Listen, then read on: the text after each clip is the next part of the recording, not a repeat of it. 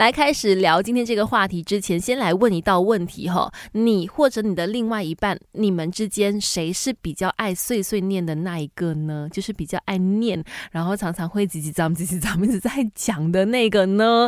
啊，很多人会觉得说碎碎念是一种关心的表达，我在意你，我关心你，我才会念你嘛。如果我不在意你的话，我什么都不说了。但是你要知道，感情尤其就是长久走下去的关系，或者是婚姻都好呢，呢其实是经不起一直在碎碎念的。为什么呢？社会学家伯恩斯坦说呢，唠叨、碎碎念，其实就是有一方一直在提出要求，而另外一方呢一直忽视对方的要求，这样子的一个循环哦，这会让两个人都非常的生气，而这呢，几乎是每一对夫妻或者是伴侣都会遇到的一个问题，而。且很多时候呢，不管是碎念的还是被碎念的那个人呢，其实心里都会有很多的不满嘛。因为你看被念的人，他会很直觉的想：难道我做的还不够吗？或者是我什么都要照你的意思去做吗？你那么厉害，为什么你不自己去做？然后那个念的人呢，又会觉得说：我已经说了这么多次了，你怎么都不去做？所以双方的心里都不好受哦。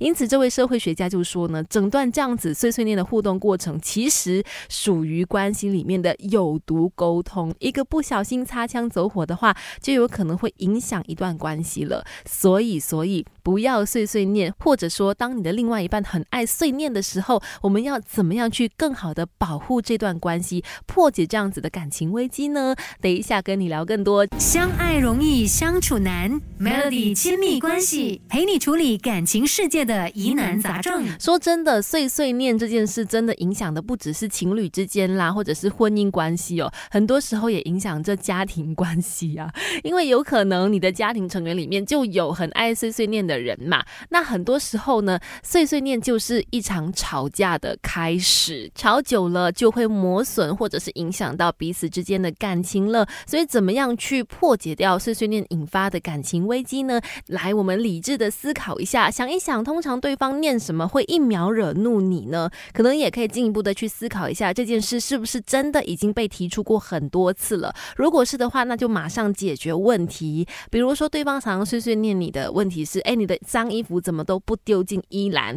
真的，通常碎碎念都是这么小的一些事情而已。哈，那解决的方法很简单，就真的是把那个衣篮放的靠近你一点，让你不要懒惰去把这个脏衣服丢进衣篮，或者是呢，呃，这个脏衣篮呢可以买多几个哈，让你记得把脏衣服给丢进衣篮，事情就解决了嘛，也就不会一直一直被叨念同样的一件事。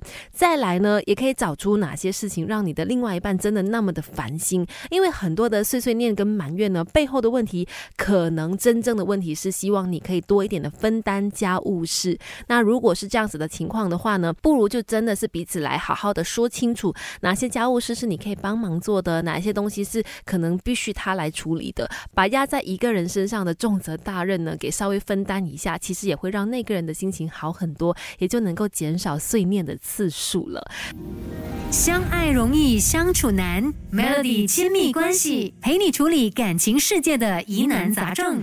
你好，我是翠文。碎碎念是一种关心，也可能是一场危机哦。如果处理不好的话，所以怎么样可以避免碎碎念影响到两个人的感情呢？呃，我觉得回应的那个人其实是很大的一个关键。当你听到另外一方的碎念的时候呢，你有没有回应他？很多时候是那个人一直在讲讲讲。讲，但你就充耳不闻哦，假装没听见等等的，就会让那个在念的那个人更加的生气。其实你只要简单的回应一下，哎，对方可能就会停止碎念了。但是回应的方式也很重要，比如说当他要求你去做一些事情的时候，你一直就是嗯嗯嗯，没有没有好好的给出一个时间的话，那对方就会觉得非常的恼怒了。所以更好的回应方式呢，不是等一下，或者也不是嗯嗯嗯，而是告诉他一个时间点，比如说好，我在看。完这场球之后，我就去处理那什么什么哦。我现在在处理这什么什么公式，我等一下就会去怎么样怎么样，就给出一个时间点，会让对方觉得呢，他的要求有得到一个更好的回应，也就不会再继续的碎碎念了。但说真的啦，有人对着你碎碎念呢，其实某个程度上可能也是一种幸福，因为碎碎念的本意呢，都是希望你变得更加好，真的是出自于关心。当然，可能说话的方式啦，回应的方式不太对，才会让两个人都感觉不舒服。只要好好的沟通，就能够把事情给解决了。